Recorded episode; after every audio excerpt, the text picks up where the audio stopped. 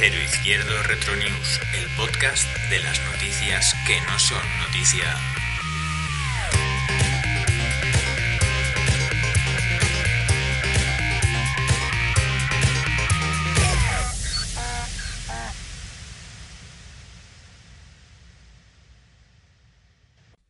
Bueno, nosotros somos Cero Izquierdo Retro News. Aquí estamos una semana más, el podcast itinerante. Hoy estamos en Monday Denkaito. Muchas gracias a Gaspar por cedernos el espacio.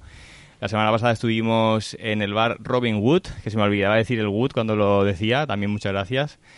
Y, nada, nos encanta que nos cedan espacios para podernos eh, hacer el friki y podernos eh, estar así todos juntos. Y, si es un sitio tan chulo como este, Mondenkaito, que bueno, tenéis... Eh, mil muñecos y, ropa y todo lo que os guste del mundo manga, videojuegos y demás.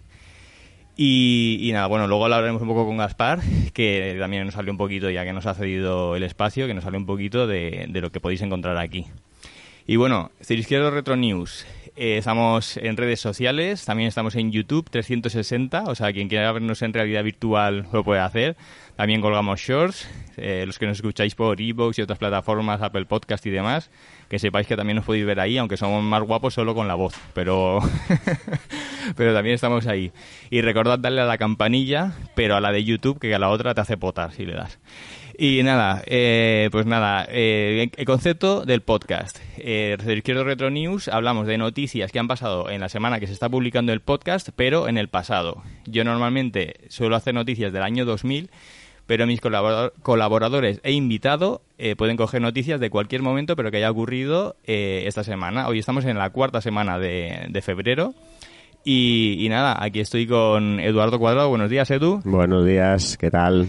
Muy bien. Y bueno, no sé si presentarte porque me dijiste que querías mantener el anonimato ahora, después Sí, de cuatro programas. Sí, sí, pero yo es que me, me he dado cuenta que esto va a petar y vamos a triunfar y vamos a empezar a ganar millones, pero yo quiero ser un, un oname, o sea que me presentas por el, el nombre artístico extraño. este, ¿Y ya qué, cuál es el nombre artístico? Hombre, el de toda la vida, tío. Eh, Hay ¿qué varios. tío? Eh, Hay varios. A lo largo de tu vida.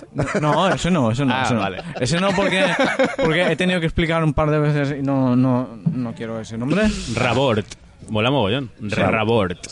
Rabort. Hola, soy Rabort. El robot que venga Raboku. afrenta. Mm, Tampoco. Tampoco es Raboku. Eh, pues no sé, dímelo tú. Que Tío, que tengo en Facebook, tío, el que había sido... Ah, Roberto Atípico. Coño, Vale, claro, vale, tío, vale. no me prestas atención. Roberto Atípico. Quien quiera encontrar a Roberto en redes sociales. Sí, Roberto pero Atípico. lo, lo tengo Pero- pero- puesto que no se puede. o Pero sea, no le, no le di- no, eso, no le sigáis porque quiere mantener el anonimato. Le podéis ver desde las sombras. O solo chicas. Solo chicas. Bueno, y aquí hay una voz de nuestro invitado de hoy, José Manuel Sarabia. Buenas, José. ¿Qué tal? ¿Cómo estamos? Pues encantados de que estés aquí con nosotros. Eh, bueno, eh, si quieres presentarte un poquito para que la gente que no te conozca sepa quién eres. Ah, bueno, pues yo soy... Hombre, es que tengo mi nombre artístico en YouTube. De, ya Dilo, no soy dilo. José Manuel Sarabia. Soy JM Weird. Eh, JM Weird. Pero Eh. Rabort me mola más. Eh, Pues pero... nada, cámbiatelo. Te lo cedo. si me lo prestas, lo uso. Y nada, mm, bueno, no sé, hacía mogollón que no, que no os veía desde antes de desde antes de, de toda esta movida Pandémica. diste- distópica, pandémica y tal. Y nada, encantado. Bueno, tengo un vídeo, bueno, tengo, no sé, hago, siempre he hecho cosas, pero bueno, ahora tengo un canal de YouTube, Hombre. Videoclub- Weird, si alguien se quiere suscribir, eh, quiero suscriptores, muchos suscriptores, quiero mogollón de Dale a la campanilla. Y dale a la campanilla, a las dos. Eh, no tengo ningún tipo de manía. Tú quieres Eh, que poten. que po- sí, bueno, también, ta- eh, también me vale. Eh, y nada, si se quieren suscribir, perfecto. Y nada, vengo aquí eh, pues eso, a pasar un, un ratejo con vosotros y echarnos unas risas, ¿no? De. Pues encantados y os recomendamos mucho a los que les guste el cine que vean Videoclub Weird porque la verdad es que Bueno, el- haces un trabajo brutal. El cine fantástico y de terror, no el cine, porque yo no hablo de Bueno, Doctor Ciga- Ci- Civago, ni yo qué sé, ni de los Bueno, miserables, ni- Espérate, espérate unos años. ni que luego de los Oscars, ni los Goya, ni esas mierdas. Yo hablo del cine del cine bueno, el serie B de bueno. Ese es el que mola y ese es el que encontrarán en mi canal de YouTube. Muy bien. Pues aquí queda dicho esto. Y bueno, José, eh, como hemos dicho, hoy vamos a hablar de noticias pasadas, bueno, noticias o similares pasadas en el pasado, una cuarta semana de febrero. Eh, nos has traído una, ¿no? O, o varias. Yo mm, he ido a lo fácil porque estuve mirando un rato el otro día, así un poquito por encima, y dije, hostia, esto es muy difícil. Así que he ido a lo fácil. Eh, películas estrenadas un febrero eh, en España. Y, eh, y trae aquí pues, unas cuantas apuntadas, unas cuantas de las que me molan, ¿eh? No, porque hay, hay- hay muchas. Pero bueno, ya las puedo contar ya. Eh, ya Sí, sí, sí, ya sí, es mi sección. Es ¿eh? tu- es tu Así, momento. Es mi momento. Películas estrenadas en febrero en España. Eso no significa que se estrenasen en el mundo en febrero de ese año, porque muchas son americanas o, bueno, son de fuera. Y yo qué sé, por ejemplo, en 1978, que yo tenía un... No tenía un añito todavía, pues yo soy un viejuno, eh, pues estrenó en España, tres años más tarde que en Estados Unidos, por ejemplo, The Rocker Horror Picture Show, ese musical, eh, vamos a llamarlo alternativo, ¿no? Con un Tim Curry y todo el mundo... Aunque no hayas visto la película, te has fijado en ese Tim Curry semi-travestido, ¿no? Y bueno, sale Susan Sarandon, si no me equivoco. Hace sí. tiempo que no he visto esa película. La última vez que fui a verla, fui a verla en un cine de estos... No sé si fue en el Rialto o algo así, mogollón. Hace mogollón de tiempo. Rialto. El Joder. cine Rialto, que Madre eso ya los más los más veteranos se acordarán de dónde estabas. Ah, bueno, ahora se llama Rialto Living y, ya- Ahora y ahí- es una tienda para suecos. Sí, básicamente, y para gente pudiente. Eh, yo solo puedo verla desde fuera. Eh, entonces, pero en el Rialto me acuerdo que hicieron un pase y eh, esta peli es como está ideada para, para verla de forma interactiva, es decir, en la película ocurren cosas y yo qué sé, que llueve, pues te mojan eh, y te daban un paraguas en, en la O sea, entrada. ci- cine 4D. Sí, es un 4D, sí, 4D analógico. Analógico. y fui al eh, eh, fui al Rialto a verlo, es verdad, salimos eh, todos los asistentes pues hecho unos zorros. No se hizo tal cual como está pens- estaba pensado. Pero me vas a decir que había un tío tirando agua a la gente. eh, no me acuerdo muy bien, porque también la noche me confundía en aquella época, pero pero recu- recuerdo que había tirabas confeti, tirabas agua, o sea, era, era, era de, de- de este palo. Eh, y claro, salías hecho unos zorros. Tenías que ir, bueno, yo qué sé, pues no tenías que ir con tus mejores galas. Eh, entonces, eh, pero era divertido. Y fui a verla ahí al Rialto. Pero bueno, se estrenó en 1978 en España. ¿eh? Eh, no ponía el día ni nada, o sea que si es la cuarta semana o no, eso ya. Bueno, eso. Venga. Roberto es especialista en saltarse esa norma, pero lo intentaremos. Bueno, yo me la he saltado, ¿sabes? No... en mis fuentes, es decir, Internet, el, el becario de Internet que se ha encargado de recopilar la, la- la información, no lo, no lo decía. Pero bueno, un año después, eh, una película que yo creo que es fundamental para todo amante del cine zombie, eh, la segunda película de George Romero, eh, producida por Darío Argento, Down of the Dead, aquí titulada como Zombie, pues estrenó un febrero de 1979, 79, sí, un año más tarde que en el resto del mundo.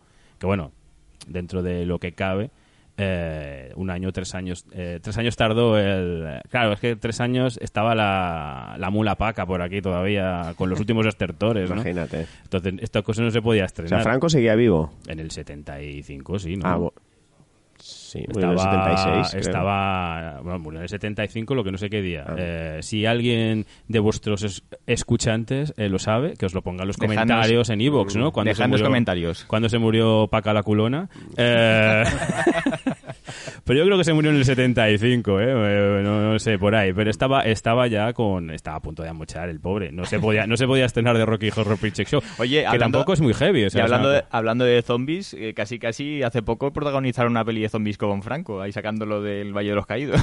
O sea, sí. hubiera Hubiera mol- molado que hubiera salido caminando, ¿eh? Hubiera molado, hubiera molado. Ve, Si Franco, Franco está en calador. eh, Viviendo otra vida, en el cuerpo de una mujer. Viviendo. Lo travistieron. Le cambiaron el cerebro al cuerpo de una señora. eh, Se llama Elga y es alemana. Y está en calador, eh, pasándolo bien. Eh, bueno, Down of the Dead, yo creo que es un... Si no habéis visto Zombie, eh, estáis tardando. Hay dos montajes, eh, para el que... por si alguien no lo sabe, está el, el montaje de Darío Argento, que es, digamos, creo que es el internacional, y el de George Romero, que es un poco más largo, si no me equivoco, eh, con música distinta, no usó la música de Goblin, que a mí me gusta más. Tiene, bueno, es una película que yo creo que es fundamental, pero bueno, eh, yo creo que además es la, la película que desencadenó si alguien se piensa que lo de los zombies viene de Walking Dead o ahora de Last of Us, no, esto viene de aquí, del 70, 78 a nivel mundial, 79 en España. A raíz de eso, eh, nuestros amigos los italianos empezaron a hacer películas de zombies de mierda. ¿Cómo? Como esa que me encanta. como esa que se estrenó dos años después eh, en Italia, eh, La invasión de los zombies atómicos de Humberto Lenzi, con nuestro Francisco Raval representando al hombre castizo español. Además, se le presenta súper guay. Lo primero que hace Francisco Raval en esa película es comerse un- unos melones de una buena señora, ¿eh? que es la que hace de su, de su novia. Y, mejor, mejor que un cerebro tiene que estar, ¿eh? hombre, ya te digo yo, o sea...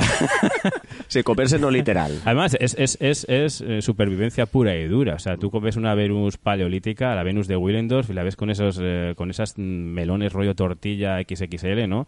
Porque tienes que amamantar a las crías, ¿no? O sea, es, es que no, no es una cosa ni guarra, ni sexual, soez, ni ni, nada, soez, sí, ni sí, sí. nada. Estamos hablando de una cosa mm, muy primaria en el ser humano, que es la supervivencia, por favor. O sea, otra cosa es que... te- es otra- Come- coma melones. otra cosa, otra cosa es que tenga su parte lúdica, pero o recreativa, pero es supervivencia. Creo que eh, Francisco Raval estaba en la parte lúdica en la película. No, la invasión de los zombies atómicos es un, es un peliculón. Eh, bueno, película, a mí me encanta. Eran películas de mierda, pero es un película. Hostia, no, pero tiene zombies. eh, los- y, y si alguien se piensa que los primeros zombies que corrían son los de Zack Snyder en el remake este de, de, de Dawn of the Dead, que hablaba hace un momento, pues no. Están aquí. Tampoco son zombies, son infectados. De hecho, eh, Robert Rodríguez, para hacer Planet Terror, se fijó en esta película. De hecho, Humberto Lenzi, el director, dijo que Robert Rodríguez y Tarantino le habían fusilado la película Hombre. con Planet Terror. Pero bueno, se estrenó en febrero de 1981. Eh, un año antes se estrenó Mad Max, eh, Salvajes de la Autopista, en, en el resto del mundo en el 79, eh, en, en- en diciembre. Ya empezamos a cortar los, los tiempos, ¿no? Ya estábamos, no estábamos en la Unión Europea, pero hacíamos ojitos, ¿no? Entonces ya nos trataban como seres civilizados, no como, pues eso, no como el norte del norte de África. Eh, en el 84, que había un montón de pelis, estrenaron un montón de pelis ese año, pelis míticas, ¿no? Cazafantasmas, Gremlins, eh, qué sé, Terminator, Pesadilla en el Street, pues eh, en febrero, eh, también un, un medio año después que en Estados Unidos, a España llegó Risky Business. Película que creo que Este encumbró. de Tom, Tom Cruise, ¿no? Tonk, sí, ahí. Yo creo que lo encumbró y, además tiene la escena que ha- se ha imitado mm, mogollón de veces, ¿no? Que es esa que se queda en casa y se ponen gallumbos a hacer el tolai. Eh, entonces, yo creo que eso, mm, yo nunca lo he hecho, pero Yo sí, yo sí. tú sí, tú has, has salido al, al salón de tu casa y Sí. has, y has bailado en... De todo. De sí. todo. Normalmente la gente se masturba, pero bueno, eso es, otra, es otra forma, es otra forma de pasar el rato. Eso, eso es el preludio, luego. eh, Primero es la alegría y luego. Hay los prolegómenos, vale. Hay gente que usa prolegómenos, vale. en el 86, eh, en el 86 se estrenaron dos películas fundamentales para la historia del cine. Pero del cine en general, ¿eh? A lo grande. Una es eh, Memorias de África, que seguro que a vuestras madres les mola. Y la, Y a otra, mí, y a mí. y la te- y la otra es Reanimator, de Stuart Gordon, que se estrenó, pues nada, unos mesecitos después que, que a nivel mundial, ¿no? Reanimator basado en... pues es un clásico, ¿no? Del cine de terror casposo, ¿no? Eh, Basado una- en un relato de H.P. Lovecraft. No sé cuán- cómo voy, porque Edu decía que cinco minutos, yo no sé... Nada, tú puedes tirarte los cuatro. Ah, bueno, no, no. Bueno, Nah, pues... Vamos a ir, vamos a ir, vamos a tirar a Producto Nacional y las dos últimas que voy a mencionar y Venga. ya está, ¿vale? En el 87, bueno, se est- en el 87 eh, nuestras salas de cine en febrero se llenaron con títulos como La Mosca de David Cronenberg, el clásico Cocoli- Coco- Cocolilo, iba a decir, Cocodrilo Dandy, que también es otra película, creo que marcó época. Y luego, no sé, Ana Obregón, que nos vamos Oh. a reír todos. Bueno, todo todo el mundo se ríe, pero Ana Obregón tiene una filmografía muy curiosa, muy interesante y ya le gustaría a más de una tener... Entra, entran las campanadas en la filmografía. No, las campanadas no, pero... Yo es que ya- eh, sé que hizo campanadas, ¿no? La última. Sí, la última. Es que estuve Y la- viendo... no, y, y las dos últimas, creo. Yo vi, yo vi a Ibai y Llanos, y es que ya no veo la tele. Yo quería, pero no me dejaron. La tele hay que, hay que quemarla. hay que quemar la tele. Eh, pues estrenó Policía, que es, una, es un thriller de, de Arturo Díaz eh, Sáenz de Heredia, bastante interesante, con eh, coprotagonizando Emilio Aragón, que es el... Hostia. Que también hizo alguna cosa, bueno, hace el gilipollas aquí, pero bueno, hizo alguna, hizo alguna cosa interesante, ¿no? Dentro de, de su carrera, ¿no? Y ya voy a acabar con 1900, no, mira, 1988. Esta película seguro que yo la vi en el cine y vosotros seguro que también, o si no, la alquilasteis mil veces. Eh, Los jóvenes ocultos, de Joel Schumacher. Mm, qué buena. 1900, Joder, en, ahí- 1900 ahí me has pillado, en eh. febrero de 1988 se estrenó en cines, así como El último Boy Scout en 1992. Y ya tirando para Producto Nacional, pues en 1993 eh, estrenó Alex de la Iglesia, ¿no? que todavía sigue ahí en el candelabro, como decía aquella, eh, Acción Mutante. Y eh, la única película, creo, no la he visto acreditada en ningún otro sitio más, una película de visionado mm, obligatorio y luego ir a urgencias es Supernova protagonizada por Marta Sánchez. Esa es una, es una de mis pelis fetiche. Es una peli fetiche. De Sí, lo sí. mala que es, Sí, es sí. insufrible esa Y peli. tenías el, el calcetín y el VHS del otro, ¿no? Aparte de Marta Sánchez en el 93, era de la época del primer desnudo este. Bueno, creo que el desnudo de Interview fue en el 91. El desnudo más caro hasta el Sí, momento, sí, supongo. sí, sí, sí. Y estaba ahí en el... Estaba álgida, ¿no? Esta, esta mujer. Pues su- eh, esta de Supernova la vi en el Plus y no recuerdo una puta mierda de Es, esta es muy peli. mala. Yo me acuerdo que, que la veía y decía, pero ¿cómo puede ser una película tan mala? O sea, es que ni sabiendo que es mala te lo crees. Y no se veían una teta ni de refilón, o sea que entonces... no- Que es lo que esperabas Sí, tú. sí, es hombre, claro, es lo que esperaba yo y muchos eh, pubers de la época, ¿no? O sea, ver ahí, ver ahí algo, aunque fuera de una de una de estas de los alrededores, ¿no? Una, una de estas de atrecho, pero bueno, no, recuerdo que, que, que saliera nada. Bueno, y hasta aquí mi repaso. Podría haber cogido más, que hay más. Sí, pero bueno. No, no, no, está, muy bien, está muy bien. Sabemos que, Pues me ha- que me ha es un gustado- conocimiento muy amplio del cine. Sí, bueno. Bueno, se te ha olvidado decir que Ana Obregón salió en el equipo A. Sí. Ana Obregón salió en el sí. equipo A. ¿Es verdad? Sí, sí. Ah, pues no lo sabía. ese- Y trabajó con, con Piquer Simón, eh, un director de estos nuestros todoterreno, que hizo un mogollón de pelis, eh, serie B, La Grieta, Supersonic Man. Creo que trabajó en la de la Isla de los Cuatro Tesoros o algo así, creo que se llama. Eh, pero bueno, que Ana Obregón Ni tiene idea. una tiene una, una filmografía muy interesante, una mujer muy interesante y es bióloga, además. Por si el dato de- que siempre pone, no, es que es bióloga. No, sí, desde luego. Y Ana y los Siete, ¿quién no vio a Ana y los. Siete? Bueno, Estuvo- no sé cuántos años estuvo, pero ma- maravillosa, maravillosa. No he visto ningún capítulo entero, pero sé que duró mucho. yo tampoco lo he visto, pero también sé que fue una serie de estas que han Sí. marcado una época.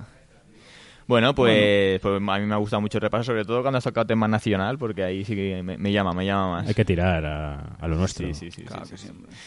Bueno, pues nada, Edu, una noticia cuarta semana de febrero la tenemos. Sí. Sí, sí, además una noticia que cuando he investigado me ha encantado encontrarme con esta noticia, que es el nacimiento de, para mí, uno de los personajes, de los artistas que más me, me, me encantó, me influyó y me tuvo obsesionado de adolescente, que es el año 1967, 20 de febrero del 67, nace Kurt Cobain. Oh.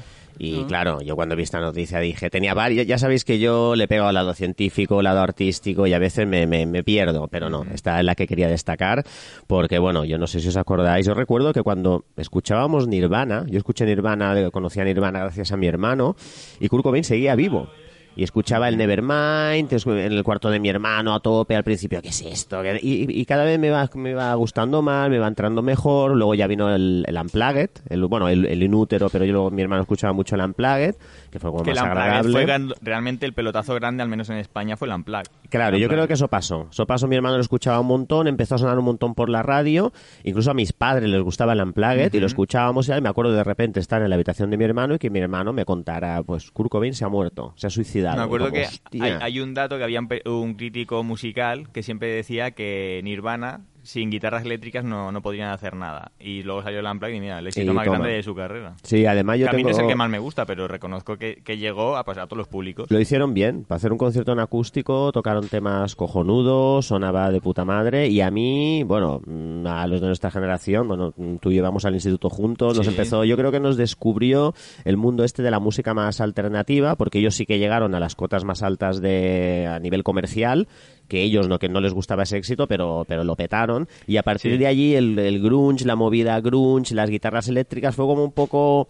Ahora lo está petando Rosalía y todo el mundo mete soniditos tipo Rosalía en sus canciones. Pues en esa época lo petó Nirvana y todo el mundo empezó a usar guitarras eléctricas con distorsión. Pero o sea, me- fue brutal. Me gustó mucho ese movimiento porque reflejaba un momento también social y mental de, de- de esa sociedad, de esos niños que habían crecido que, que pensaban que todos cuando fueran mayores todos serían actores de cine, cosas de estas, ¿no? Y llegó el grunge con ese pesimismo de ver que, que aparte el mundo estaba mal, que, que realmente no, no- la vida no era como nos vendían un poco en el cine y tal.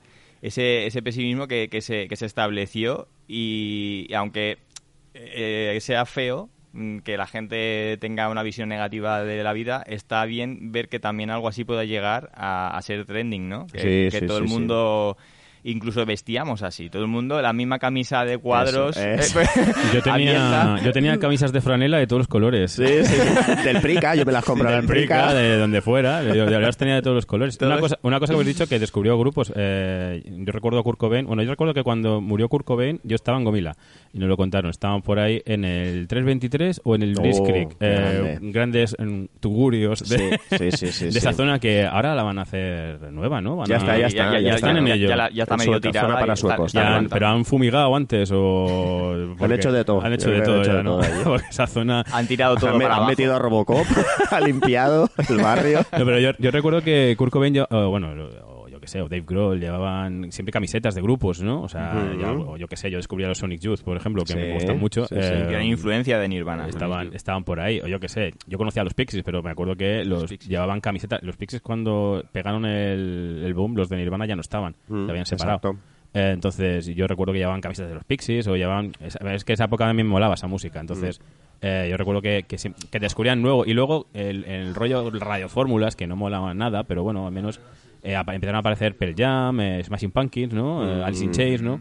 Grupos, grupos que estaban un poco en, Soundgarden, sí. un poco en la, en la órbita, ¿no? El, Sí, todo- y todos bebían de eso, ¿no? Y, y- y de- y me gustaba porque ahora escuchas la radio y parece que todo que todo es...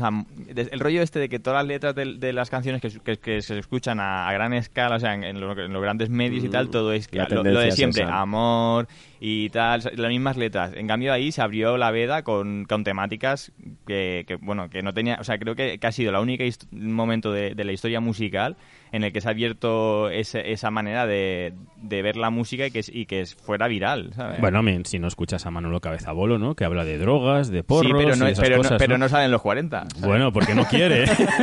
no, porque no le dejan. porque no quiere, porque para salir los 40 tienes que pagar. Pagas y punto, ya está. Bueno. Vas escalando, vas Sí, escalando. pero, pero, pero no puede pagar lo que le piden porque precisamente no es trending, ¿no? Pero es que, es que es el pez que se muerde la cola. Pero en esa época... En esa época esa gente salía esa MTV. gente- Empezaron, yo me acuerdo ver la MTV, y eran grupos Alice in que se- Chains, que se- que- Nirvana, que salían- Pearl Jam y Rem. Y grupos que salían de garajes, como Sí, lo- sí, sí, el típico sí, que sí. se dice Bueno, garage. Pues es que realmente eran, eran cuatro amigos que se juntaban, se ponían a tocar y tenían una, una visión del mundo diferente que la mostraban y, y esa sinceridad llegó a, a la gente, llegó a todo el mundo. Además, la estrella del rock eh, anterior era un modelo tipo Axel Rose. Eran grandes grupos Sí. de rock, grandes bandas que hacían grandes conciertos, estaban pensadas para tocar en estadios, tocaban una música de puta madre, pero el estilo era soy el rey. O sea, esos cantantes de, de heavy, de rock de esa época iban de sobraos, iban cochazos, salían con supermodelos, y iban a un hotel y destrozaban el hotel. Que decir, era un poco el, el papel que tenía la mola. del rock. Son mola. Bueno, Eh, ahora... sí, sí, sí, sí, sí. Y luego llegó Kurt Cobain y empezaron a ser como unos artistas más, eso, más, más introvertidos, críticos más, con la sí, sociedad. más pesimistas, pero críticos con la sociedad. Destacando- otro rollo, destacando otro las- rollo más, destacando las más, más miserias. depresivo, realmente. Se lo pasaba Sí. mejor Axel Rose, seguramente, Hombre, que Kurt ya te digo yo que Axel Rose se lo pasaba mejor. Pero Sí. lo más guay es que dejaron, eh, dejaban que la gente, o sea, dieron a entender a la gente, a los chavales que se juntaban en su casa y tocaban la guitarra o la porreaban, ¿no? Que ellos también podían ser Eso- una eso- banda. Eso es lo que es lo que molaba, que era un movimiento que se quejaba de que la vida no era lo que te- nos decían que iba a ser, pero luego nos enseñaron un camino, todo el mundo quería tocar en un grupo, Mm. porque todos vimos que podíamos eh, ser si- sin haber sin tener el apoyo de un gran productor que podíamos llegar ahí, cosa que ahora mismo mm, es bueno, también está pasando un poco con, Yo con creo los que ahora traperos, vuelve, ¿eh? Ahora con está los volviendo, traperos y ¿eh? todo esto está los está traperos, pasando. los traperos, pero cuando los que recogen trapos. o- No, hombre. No, pero, pero esta movida yo creo que vuelve, ¿eh? Vuelve Sí, está- y está mucha gente se está internet. autoproduciendo en casa, que es lo que les está dando la... Mucha gente se graba sus propios Sí, discos en casa la- o en el garaje de un colega. Ahora con, y- con las sí. nuevas tecnologías internet, pues puedes hacer una distribución y grabarte con muy poco presupuesto. Eso es verdad que está pasando también ahora. Pero fue, aparte de que para mí, de las mejores bandas. Además, yo no he escuchado ninguna canción de Nirvana que no me guste. Tengo todos los discos, tengo caras B, y no hay ninguna canción que a veces dices, "Ah", eh, todas, todas me gustan.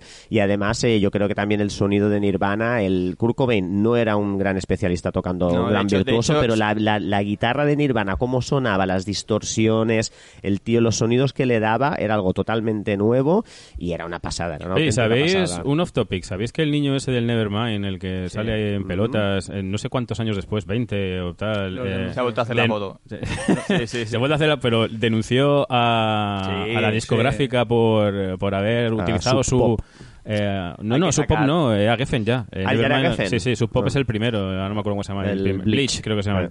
Eh, y luego, bueno, luego salió Incesticide, pero lo sacó Geffen, pero era eh, recopilación de, De eh, temas, de singles de, sí. que sacó, sacaron Sí, en Sub Pop. Pero eso de denunciar... Y es por- Denunci- se quería sacar dinero, o sea, por usar su, imagen, ¿no? O sea, ese, es el problema de la sociedad actual. sin contar que sus padres a lo mejor, yo qué sé, les dieron, yo qué sé, eh, 20 dólares y un porro y dijeron, mira, ahí dejamos al niño y haced lo que queráis con él. Eh, no, creo que los padres les pagaron 200 mil dólares.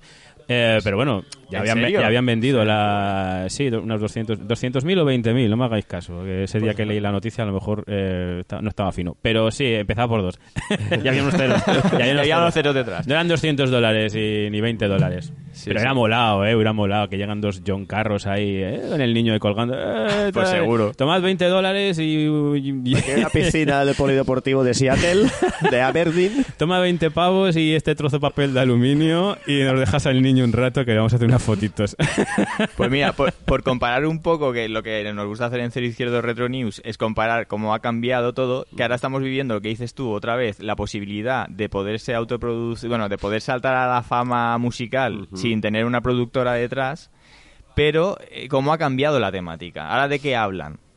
Ahora no Bueno, de- depende. eh. De Yo creo que Motomami. ahora, ahora vuelve a haber muchos grupos. Pero el tú crees que rollo son muy críticos, son- son- hablan mucho de yo soy el amo o, o No, pero tú me estás esto. hablando de una tendencia, que es el trap, todos estos músicos callejeros, es verdad, se vende mucho el- la, la pasta, el SEO y el puto amo, Exacto. pero Eh, hay o sea, una eh, movida... Me, me refiero al materialismo, el contraste. Sí, pero sigue habiendo Nirvana- mucha movida alternativa de, de punk, de, de grupos jóvenes que escuchan Sí, pero, punk, no, pero, esos- sí, pero me refiero a lo que, ahora que tocan punk. pero me refiero a lo que ahora está consiguiendo llegar a, a la a los grandes públicos. Ah, claro, en los 40. No, no, en general, Sí, o sea, sí, sí, en internet ahora lo que se mueve es el trapeo y, o sea, porque el la gente punk, joven, el punk y el rock, desgraciadamente, para mí que me gustan esos estilos, están yendo para atrás. Lo que está creciendo ahora, No estoy de acuerdo. Lo que pasa es que no la salen gente en radio joven, fórmulas. la gente joven, Tampoco es estoy que- de acuerdo. Bueno, yo yo opino que ahora mismo la gente joven lo que le va es el trap y tal, y lo y lo que se lo que Tienes que escuchar Radio 3. Tío. Con Tienes que el- escuchar Radio Radio 3, 3. lo estoy escuchando todo el día, Hay pero es que- muchos grupos pero- pero jóvenes es que Radio están 3, haciendo ¿tú rock, crees- que están haciendo punk, que ¿Tú están que el haciendo música público underground. ¿Tú crees que el público objetivo de Radio 3 es la gente joven? No, yo creo que son los cuarentunos que se van a los festivales en verano. Eh, yo creo que es la gente de nuestra quinta, ¿eh? Los, los que escuchan Yo Radio veo 3, muchos ¿eh? chavales de veintipocos que están sacando bandas Sí, de rock, de sí, punk. y pero- aquí en Mallorca no, pero, pero en la península lo petan. pero un mira la- circuito muy grande. Pero mira la, la repercusión que tienen en medios comparado con los traperos. Eso sí. Tío, Eso es lo al, que al Mallorca Live no viene Quevedo. Sí. No sé quién es por Quevedo. ejemplo. Yo solo quiero Quevedo decir una cosa. es un mierda, Quédate. pero... Para, para resumir, Pero, que pero acaba la pero- frase. Pa- para resu- resumir, solo quiero decir una cosa sobre la música y cómo ha evolucionado. Y es que antes, mm, Kurt Cobain, Axel Rose, toda esta gente, Freddie Mercury, toda esta gente eran artistas que conocían perfectamente eh, la música, cómo hacerla y cómo y eran muy perfeccionistas y muy, tal. Ahora lo que lo que tenemos ahora es gente Esto va para joven. clip, ¿eh? Esto me da igual. Ahora lo que tenemos ahora es gente joven que se hace su propia música en casa y nunca puede ser una música de la misma calidad que esta gente. No, no, y no, no, y no, yo no. para mí eh, digo que ahora hay gente que se quiere ganar pasta fácil con el autotune y todo esto y antes en nuestra época de juventud tenías que ser artista para poder hacer música.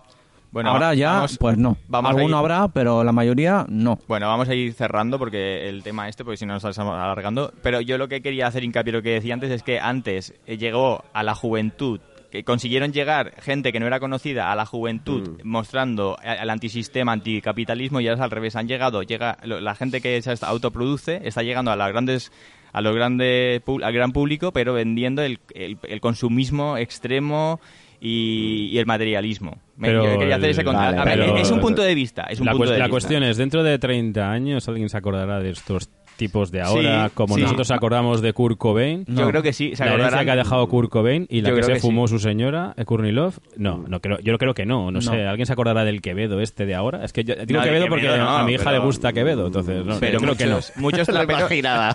los que sean se harán mayores, los que ahora son jóvenes y será la música que recordarán con nostalgia. Bueno, Y habrá viejos cerramos- como nosotros que dirán que Vedo era lo Eso más, es una tío. Mierda. cortamos Sí, este pero la calidad musical ha bajado mucho. Quevedo es una mierda. Que no, tío.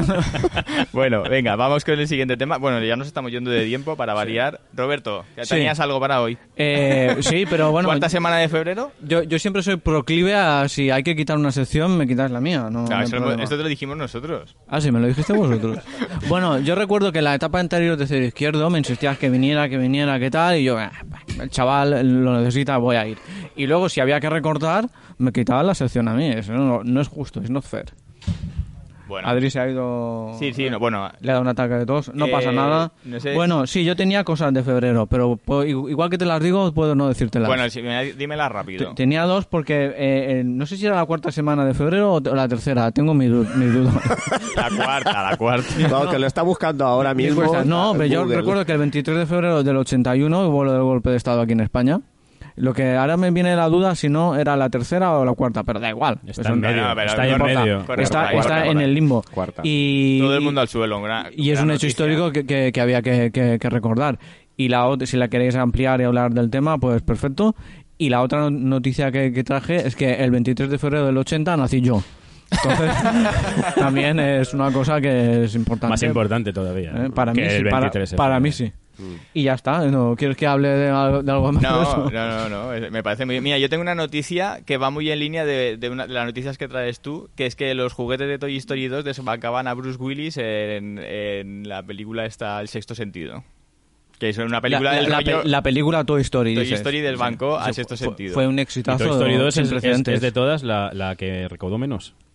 Eh, no, Toy Story fue en pelotazo, empezó a desbancar todas las películas que estaban siendo... No, no, pero... Pero él eh, dice la eh, dos, vis- tú Visto, dices ya, la visto ya de, con la ¿No? perspectiva de ahora, de 2023, es la creo que es la de las cuatro... Hay cuatro, ¿no? Sí, hay cuatro, Es sí. la que menos la que menos pasta recaudó. Ah, pues mira. Y la que menos gusta. Y creo que incluso, no sé si esto ya hablo de oídas, creo que Pixar o Disney la quería quitar del canon, no sé por qué. Debe tener alguna cosa de estas que ofenden ahora a los, a los eh, oídos sensibles de las gentes de ahora. No. Bueno, pues yo creo que ya podemos ir acabando el podcast, pero antes de despedirnos me gustaría hablar con Gaspar, que nos ha cedido el espacio para estar aquí en Kaito y que no, no sé, eh, no te, te, te pillamos ahí a traición, pero ¿qué tal? ¿Qué tal Gaspar? Muy bien. Bueno, primero mil gracias tío por dejarnos estar aquí, es un placer que gente como tú pues eh, que te digamos, oye, podemos venir a grabar y sin conocernos nos dejes estar aquí Nada, sin problema, cuando queráis. y espera, ponte más cerquita ahí. Sí. Ahí. Pues mil gracias, tío. Eh, no sé, esta tienda es muy guapa. ¿Cuánto tiempo lleva en marcha? Eh, pues este año cumpliremos 8 en septiembre y, y bueno, y esperemos que unos cuantos más. Ocho años ya, Sí, sí. Y bueno, aquí pues la gente puede encontrar muñecos, ropa de manga, de, de todo un sí, poco. ¿no? un poco de todo lo que se ha referido al mundo friki en general, eh, ya sea de animes, eh, series, películas, eh, lo que sea. Y siempre que, bueno, si que, se encuentre, que busques algo en concreto, pues también nos lo consultas y te lo intentamos conseguir sin problemas. También llevamos parte de videojuegos, eh, bueno, Funkos, eh, Van Presto, todas las marcas así importantes. Mm, De Funkos he visto tenéis aquí, vamos, una estantería que está petada, vamos. Sí, sí, bueno, que de Funko ya sacan de cualquier cosa. y, Mira, bueno. hoy precisamente esta mañana estaba mirando un vídeo de los de los récords Guinness eh, de- con, con mi hijo y tal, y sale el que tiene más Funkos del mundo. Un cuarto, tío, pero petado de Funkos, y digo, madre mía, digo, como, como esta tienda lleno de Funkos todo. Bueno, el JM casi se acerca. Sí, sí, sí. ¿Tienes 300, José? Madre Jolín. mía. Pues seguramente... Te te echarán de casa, tío, los Récord de Funkos. Funkos aquí en Mallorca. O sea, buen cliente tú, ¿eh? Tendrá que ampliar la cueva. ¿Le, le, le- le haces descuento cuando viene o qué? Porque Bueno, ¿cómo, siempre- cómo- hace colección Siempre así? nos portamos con él.